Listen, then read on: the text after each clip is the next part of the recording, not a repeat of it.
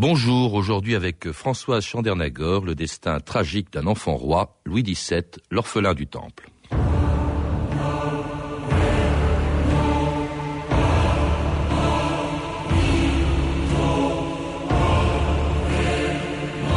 Quand la foi soulève des montagnes, elle écrase des enfants.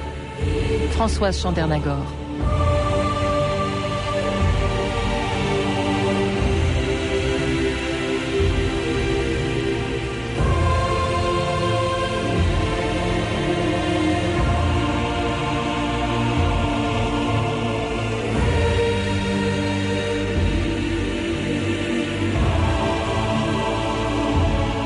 2000 ans d'histoire.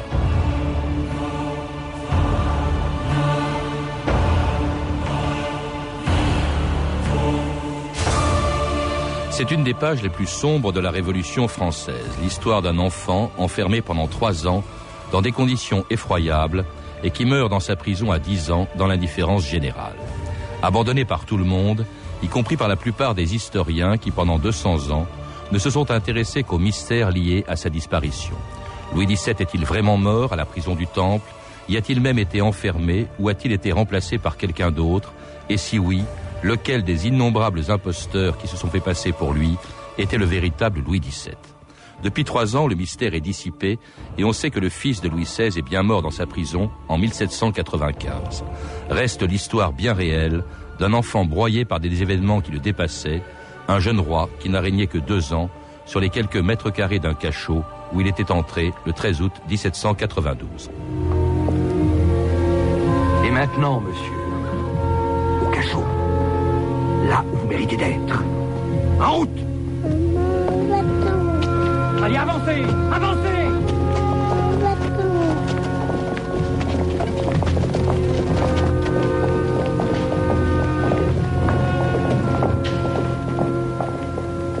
Où l'emmène-t-il? Pourquoi? Monsieur, je proteste. Naturellement, monsieur Veto. Ce que vous avez à dire maintenant n'a plus aucune importance. François Chandernagor, bonjour. Bonjour. C'était le 13 août 1792, l'entrée de Louis XVI, euh, de Marie-Antoinette dans la prison du Temple avec leurs deux enfants, dont le futur euh, Louis XVII qui a 7 ans et qui va passer trois ans en prison avant d'y mourir en, en 1795. Trois années d'enfermement que l'on retrouve dans votre dernier roman, La Chambre, euh, un livre magnifique mais dans lequel à aucun moment on ne trouve le mot roi, révolution, prison du Temple ou guillotine, ni même le nom de, de Louis XVII alors que c'est bien de lui qu'il s'agit. On s'en rend compte tout de suite en ouvrant votre livre. Pourquoi avoir fait de, de cet enfant un anonyme? Pour en faire un symbole, parce que pour moi, euh, c'est une histoire qui a une portée universelle.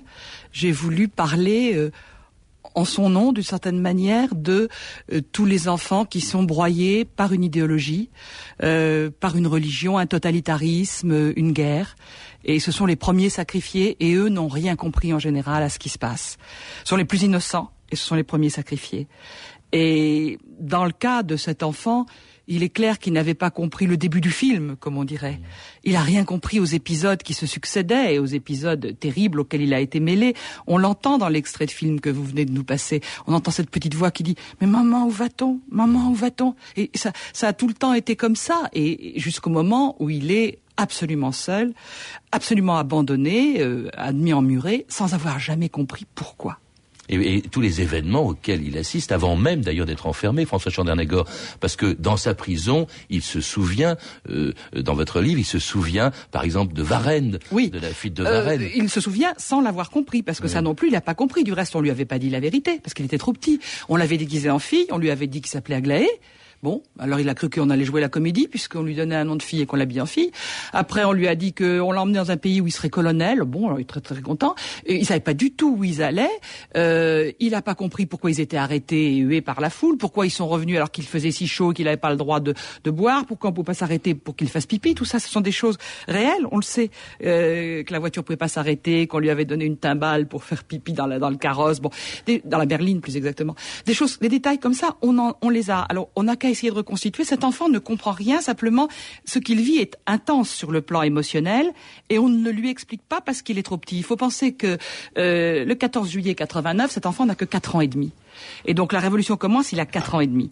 Donc il va vivre des choses, euh, changer sans arrêt de lieu, voir ses parents menacés, être lui-même menacé, sans comprendre ce qu'il a fait de mal, sans comprendre quels jeux politiques sont joués en dessous, rien. Rien comme tout enfant de cet âge, d'ailleurs. Puis être ballotté, il passe de Versailles aux Tuileries. Oui, il change de maison, pour lui sa maison. Et puis oui. des Tuileries à sa dernière maison, euh, cette fameuse tour du, du, du, temple où il entre donc euh, à l'âge de 7 ans, oui. En, en août oui. 92. Euh, alors cet enfermement, il n'a pas été le même euh, aussi dramatique euh, du début à la fin pendant les trois ans. Au début, il reste avec ses parents. Euh, oui, au début, il reste avec ses parents, mais très vite, on sépare ses parents et on le met simplement avec son père. Puis on le sépare de son père au bout de cinq mois. Euh, pour le rendre à sa mère, puisqu'on va faire le procès de son père. Oui, même pas cinq mois. Euh, à partir de l'enfermement au temple, il a vu son père encore quatre mois, disons. Et son père a essayé d'ailleurs de, de, lui enseigner un peu des choses, puisqu'il avait plus du tout d'enseignement. Alors cet enfant savait lire et écrire euh, quand il est entré au temple. Son père lui faisait apprendre la géographie, etc. Tout ça, euh, il a plus d'instituteur, disons, et plus plus beaucoup de livres. Enfin, tout ça a disparu. Et après, plus de livres du tout. Et donc, son père a essayé de maintenir un minimum de, de choses pour lui, mais au bout de quatre mois à peu près, ils sont séparés. Il ne le reverra que la veille de sa mort, une scène très intense. Il sait que papa va être tué le lendemain et qu'ils ont trois quarts d'heure pour le voir. Et le père va lui faire jurer solennellement de ne jamais le venger, mmh. ce qui est un truc très très fort aussi. Et le petit pleure. Enfin bon, tout ça est, est terrible. Après, il porte le deuil. Il vit avec sa mère quelques mois et il est arraché à sa mère. Euh, pour ensuite être confié à un couple de gardiens euh, qui vit dans le temple, qui va s'enfermer avec lui euh, au deuxième étage. Ne touchez pas! Qu'est-ce que vous faites Désormais, l'éducation de l'enfant doit être confiée au citoyen Simon. Non! Lâchez-le! Non! Le conseil municipal l'a décidé, on exécute les ordres. Non! Lâchez-le! Allez, viens, on fera de toi un bon cordonnier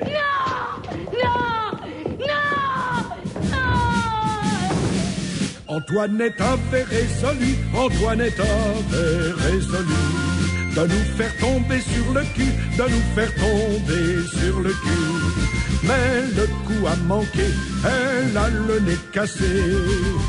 Dansons la carmagnole, vive le son, vive le son. Dansons la carmagnole, vive le son du canon. Son mari se croyant vainqueur, son mari se croyant vainqueur. Connaissez peu notre valeur, connaissez peu notre valeur.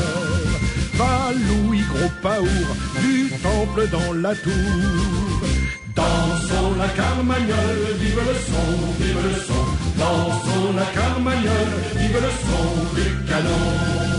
Quand Antoinette vit la tour, quand Antoinette vit la tour, elle voulut faire demi-tour, elle voulut faire demi-tour. Elle avait mal au cœur de se voir sans honneur. Dansons la carmagnole, vive le son, vive le son. Dansons la carmagnole, vive le son du canon. Vous écoutez France Inter, 2000 ans d'histoire. Aujourd'hui, Louis XVII avec Françoise Chordernagor. Et puis c'était la, la Carmagnole euh, que, que, Simon, là, le nouveau geôlier, maintenant que euh, il est séparé de sa mère, euh, que Louis XVII est séparé de sa mère, que Simon fait chanter oui. à cet enfant qui est roi. Il faut rappeler que le jour de la mort oui, de son père, il en est janvier, théoriquement roi. En bon, janvier, enfin, on ne sait même pas s'il a vraiment su qu'il était roi. En tout cas, il n'a jamais été traité en roi. donc Simon va, l'enfant va pleurer pendant trois jours. Et d'ailleurs, il avait hurlé la scène qu'on entend là tout à l'heure, euh, les hurlements de sa mère, les hurlements de l'enfant. Il a fallu plus d'une heure pour arriver à l'arracher à sa mère. Et il se réfugiait derrière elle, elle le protégeait. Enfin, c'est une scène abominable. Il dit même, dites-vous, quelle loi oui. Voulez-vous me montrer la voilà, loi qui, qui, qui, me qui ordonne qu'on me sépare de ma maman. Ouais. Bon. Et puis il pleure pendant trois jours et puis après, bah, comme tous les enfants, il va se consoler parce que Simon va le faire, le faire jouer à des petits jeux aux dames, va lui donner, va lui donner des, des animaux, euh, va bien qu'il soit dans la prison, dans la tour, donc à, à, une hauteur qui correspond presque à une dizaine d'étages d'aujourd'hui parce que c'était une tour immense, hein, de, de, plus de 50 mètres de haut. Et euh, donc euh, il va, Simon va faire venir sa femme aussi pour s'occuper de l'enfant parce qu'il en est incapable et à eux deux, ils vont rétablir quelque chose de pas trop désagréable, je dirais, pour l'enfant physiquement. On lui donne des fleurs, enfin bien qu'il soit enfermé donc dans cette tour, euh, on, on, essaye de lui rendre les choses à peu près potables physiquement. En revanche, sur le plan mental, c'est un vrai lavage de cerveau auquel on procède. Notamment, on lui, a fait, on lui fait apprendre toutes les chansons contre ses parents et il les chante lui-même à tue-tête. Euh, il ouvre, il entrouvre les fenêtres et il les chante au grand, au grand bonheur de toute la garnison, de tous les geôliers. Et, et sa mère, qui est encore là, qui n'est pas jugée, qui est au-dessus, et il ne le sait plus, ça. Euh, sa mère l'entend chanter tout ça. Mm. On veut en faire un, bon républicain. Cela dit, Simon n'était pas un, mauvais bougre. C'est pas un tortionnaire. D'ailleurs, au fond, euh, le, cet enfermement terrible euh, qu'il va subir, c'est pas tellement ses, gardiens qui vont le lui infliger. Vous le dites, je, je m'adresse là à une ancienne élève de l'école d'administration, c'est l'administration, c'est le règlement. Oui, euh, c'est un, déjà un système très très contraignant, très administratif. Le, la prison du Temple est une grosse administration, donc avec beaucoup de choses de gestion très lourdes. On n'ose pas prendre des libertés par rapport au règlement, mais les gens qui ont fait le règlement sont morts parce qu'il y a sans arrêt des règlements de compte pendant la Révolution, et les gens partent à, tour de rôle à la guillotine, les différentes factions, et on oublie que c'est une faction euh, déjà dépassée, qui a été euh, toute exécutée, qui a rédigé ce règlement et qu'on pourrait en changer. Non, on continue à fonctionner comme ça, à l'ancienne manière.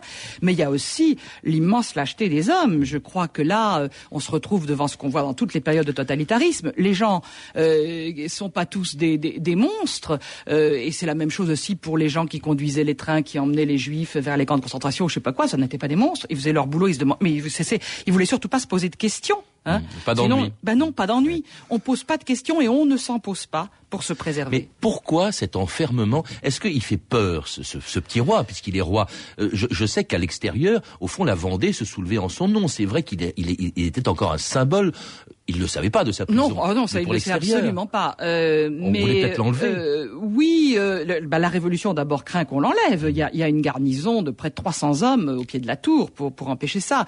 Mais euh, en réalité, c'est pas vraiment un enjeu. Si on connaît le principe dynastique, il avait deux oncles et deux oncles adultes, et qui d'ailleurs ont pris la relève quand il est mort sur le plan dynastique. Donc euh, la Révolution, que Louis XVII soit mort ou pas mort, ça changeait rien. Il y aurait toujours eu un prétendant au trône. Alors, en tout cas, il est enfermé dans un des personnages, le personnage peut-être principal de votre livre, François Chandernagor, cette chambre. Hein, c'est d'ailleurs le titre de votre livre, La chambre, que vous décrivez dans le détail. Il est coupé du monde extérieur, il n'y a pas de lumière, c'est assez terrible. Oui, parce que quand il est avec Simon, il a au, deuxième étage, ils ont un appartement de trois, quatre pièces. Et quand euh, les Simon partent pour des raisons administratives, pour des raisons budgétaires, etc., qu'on décide qu'après tout, il a huit ans, il a qu'à se débrouiller tout seul, euh, on va l'enfermer dans une seule pièce.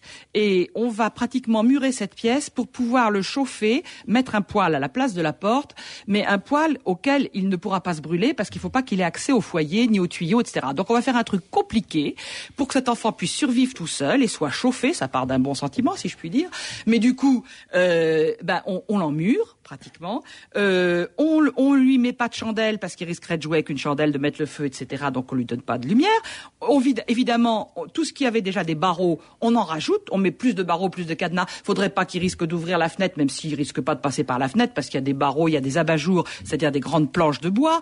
Mais tout de même, il risquerait de prendre froid. Donc on, on cadenasse la fenêtre. Enfin, tout est progressivement fermé, y compris l'accès aux toilettes, disons-le. Alors, il y a une chose terrible, évidemment, que vous rappelez, c'est qu'on va même se servir de lui comme témoin à charge contre sa mère, dont le procès se déroule à ce moment-là. Oui, mais ça, il ne sait d'ailleurs même pas que sa mère a un procès, et il ne comprend pas exactement à quoi ce qu'il, enfin, ce qu'il dit, il ne comprend pas à quoi ça va servir. Il a huit ans, rappelons-nous bien, il est conditionné, mais en plus, euh, il, ne comprend pas les mots qu'on emploie devant lui. On, on lui fait euh, dire que sa mère a été incestueuse avec lui, et on, on emploie des mots comme copulation. Vous voyez, qu'est-ce qu'un enfant de 8 ans peut comprendre à des mots comme ça? Et il va signer euh, un acte d'accusation d'inceste contre sa mère sans comprendre ce qu'il fait. Nous avons une déposition du dit Simon qui a surpris l'enfant se livrant à des pratiques indécentes, nuisibles pour sa santé. Simon lui a demandé qui lui avait enseigné ce comportement honteux. Et l'enfant a répondu que c'était sa mère et sa tante. Continuez votre déposition. Il apparaît que ces deux femmes le faisaient souvent coucher entre elles. que là, dans ce lit, il se commettait des actes de la débauche plus effroyable. Accusé, qu'avez-vous à répondre? Je ne répondrai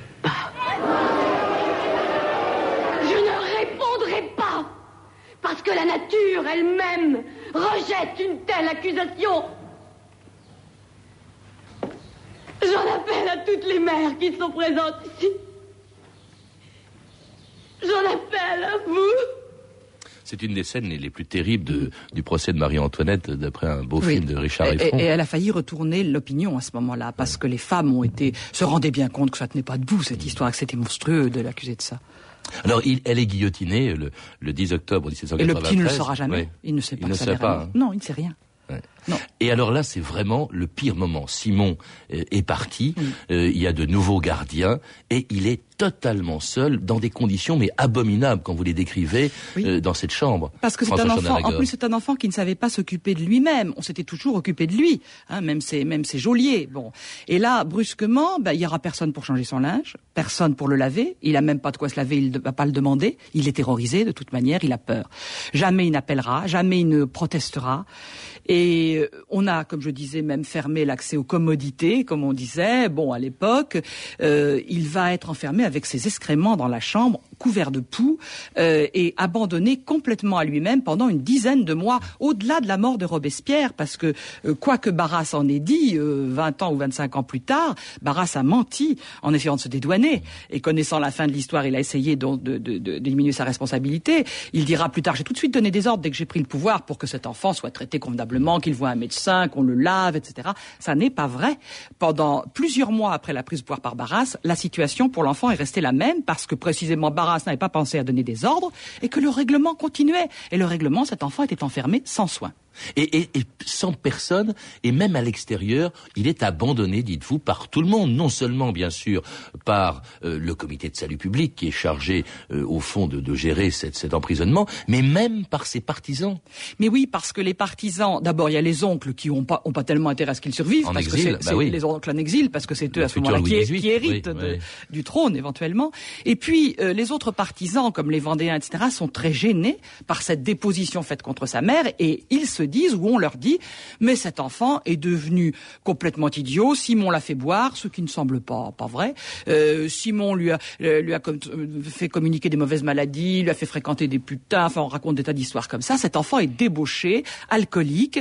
euh, c'est une épave, et donc ne vous battez pas pour lui. Et c'est vrai que ses partisans ou ceux qui essaieront à un moment donné de le négocier comme otage contre d'autres prisonniers ou contre de l'argent, parce que c'est un otage, hein, c'est pas un prisonnier, il a été condamné par rien, c'est typiquement un otage. Eh bien, euh, ceux-là lâcheront prise, cesseront parce qu'ils se disent qu'est-ce qu'on va récupérer? Pour le prix qu'on va y mettre, qu'est-ce qu'on va avoir? Est-ce que cet enfant n'est pas fou? Et il embarrasse aussi, bien entendu, les révolutionnaires. François Chandernagor, Oui. il y a cette conversation du temps de Simon. Simon va au comité de salut public et, et- et demande que décidez-vous du louveteau? Que veut-on? Le déporter? Non. Le tuer Non. L'empoisonner Non. Mais quoi donc? S'en défaire. Hein? Parce qu'au fond, on ne peut pas le tuer. Il est trop jeune, on ne peut pas le guillotiner. C'est quand même un peu non à 8 ans, non? Et mais on sait, il embarrasse tout le monde et on va s'en défaire en l'oubliant. Tout le monde va l'oublier.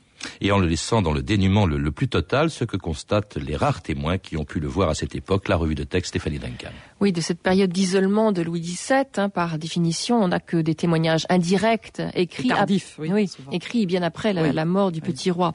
Alors sa sœur d'abord, Marie-Thérèse, dans ses mémoires, puisqu'elle aussi est enfermée Oui. dans, dans le temple. Oui, une petite parenthèse, elle est, elle est au-dessus, l'étage Elle est au-dessus, elle mais, ne l'a mais pas vu voilà, mais ans. elle, elle le croit parti et, et lui ne sait pas que sa sœur est là. Et même quand il sera mourant, on ne fera pas venir sa sœur. Donc elle écrit plus tard dans ses mémoires, elle évoque le jour où, dit-elle, on eut la cruauté de laisser mon malheureux petit frère tout seul. Barbarie inouïe de laisser un malheureux enfant de huit ans seul, enfermé sous verrou et clé. Il était dans son lit qui ne fut pas fait de six mois, mon frère n'ayant pas la force de le faire. Les punaises et les puces le couvraient, ses ordures restèrent dans sa chambre. La fenêtre n'était jamais ouverte, on ne pouvait tenir dans sa chambre par l'odeur infecte. Souvent, on ne lui donnait pas de lumière. Ce malheureux mourait de peur, mais ne demandait jamais rien. Ce n'est pas étonnant que sa santé se soit dans la suite dérangée. Et Marie-Thérèse écrit cette phrase assez étonnante sur son petit frère. De son naturel, il était sale et paresseux, car il aurait pu avoir plus de soin de sa personne. Oui, oui, il y a la jalousie de la sœur aînée par moment qui ressort, qui est incroyable, parce que en fait, un enfant de 8 ans peut pas s'en Ben, sortir. bien sûr. Un autre document, une brochure publiée en 1795 par deux royalistes, Beaulieu et Michaud, qui prétendaient euh, tenir leurs informations d'un ancien prisonnier du Temple. Alors, ils décrivent aussi l'abandon, la saleté dans laquelle vit l'enfant, ainsi que la méchanceté de ses geôliers. Deux hommes, écrivent-ils, ou plutôt deux dogues de la commune, veillaient nuit et jour autour de la chambre de cet enfant. Lorsqu'il était plongé dans son premier sommeil, un de ses cerbères, craignant que le diable ou les aristocrates ne l'eussent enlevé, lui criait d'une voix effroyable Capet, où es-tu? Dors-tu? Me voilà, que voulez-vous? répond l'enfant. Te voir, retourne te coucher. Et deux ou trois heures après, l'autre brigand recommençait le même manège et le pauvre enfant était obligé d'obéir.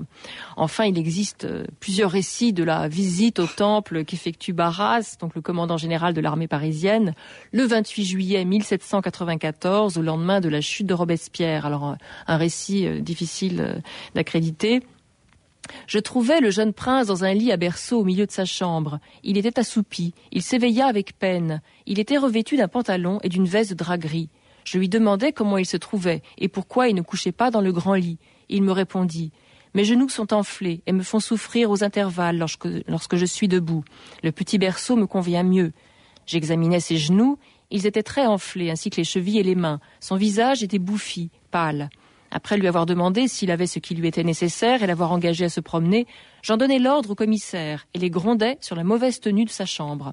Je me rendis ensuite au comité de salut public. Il est urgent qu'on l'examine et qu'on lui porte tous les soins que commande son état.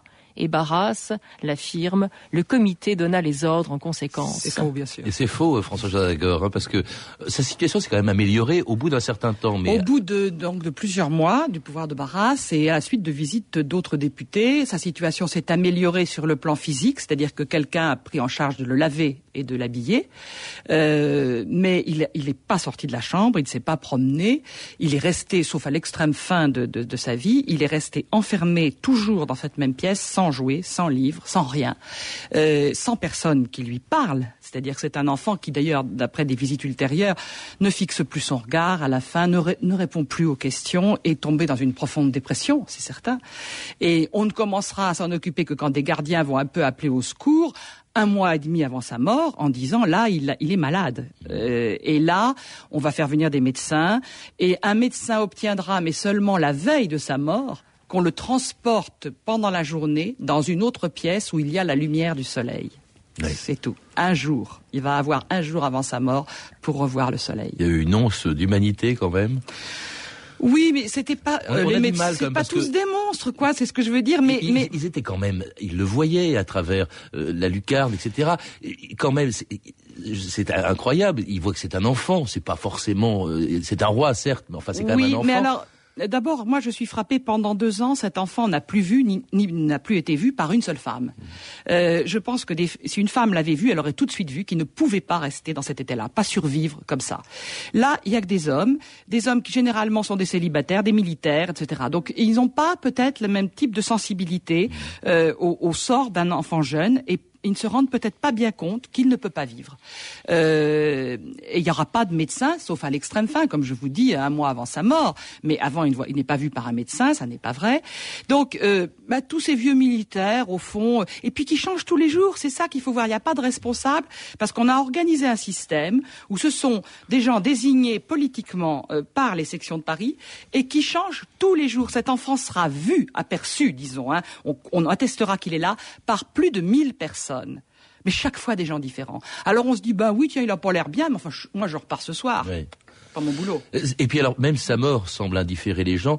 Euh, on a, on a même pas, il n'y a pas de cri de haine. Vous citez quand même ce, ce député Merlin de Douai qui, Oui. qui a une- cette phrase Ah, affreuse. épouvantable, à- à de l'Assemblée, on annonce la mort de, du- de Louis XVII, qu'on appelait le dépôt, parce qu'il fallait pas l'appeler Louis XVII. hein. Oui, non, Euh, il a succombé sous son rachitisme, dit Merlin de Douai. Cela rafraîchit les âmes républicaines. Ah oui, Merlin de Douai, c'est un abominable qui était l'auteur de la loi des suspects, qui a été vraiment, qui est vraiment pour moi la loi des suspects à l'époque de, de la terreur. C'est vraiment ce qu'on peut imaginer j'imagine, le plus abominable dans une dictature. Hein. Et, et, rien que ça, euh, se réjouir de la mort d'un enfant en disant cela rafraîchit les âmes républicaines, c'est une horreur de dire ça. C'est pas, c'est pas, c'est pas la plus belle page de la de la Révolution. Mais non, il y a de belles pages dans la Révolution. Eh mais, mais, est-ce que c'est pas la raison pour laquelle la, la, la, République plus tard a peu parlé au fond bah, préféré l'oublier, oui, elle aussi, oui, je, je crois, parce que euh, c'est tellement, c'est tellement le contraire de la Déclaration des droits de l'homme par laquelle on commence la Révolution. Mm. Bah lui, on lui a pas appliqué la Déclaration des droits de l'homme. Merci François Chandernagor. Euh, je recommande, si c'est encore nécessaire, parce que je sais que ce livre a eu un succès fou déjà, mais enfin, il n'est pas trop tard pour l'acheter parce que c'est vraiment une lecture magnifique. Votre livre, donc, La Chambre, un roman qui a été publié chez Gallimard. Vous avez pu entendre des extraits du film La Révolution française, Les années terribles de Richard Effron. Un très beau film également. Pour retrouver ces renseignements, vous pouvez téléphoner, vous le savez, au service des relations avec les auditeurs, au 0892 68 10 33, 34 centimes d'euros la minute, ou consulter le site de notre émission sur franceinter.com. C'était 2000 ans d'histoire à la technique Jean-Richard Dufour, documentation Virginie Bloch-Léné et Claire Tesser, revue de texte Stéphanie Duncan, une réalisation de Anne Kobilac. Une émission de Patrice Gélinet. Une émission précédemment diffusée le 14 février 2003. Demain, dans 2000 ans d'histoire, les gueules cassées de la guerre de 14-18.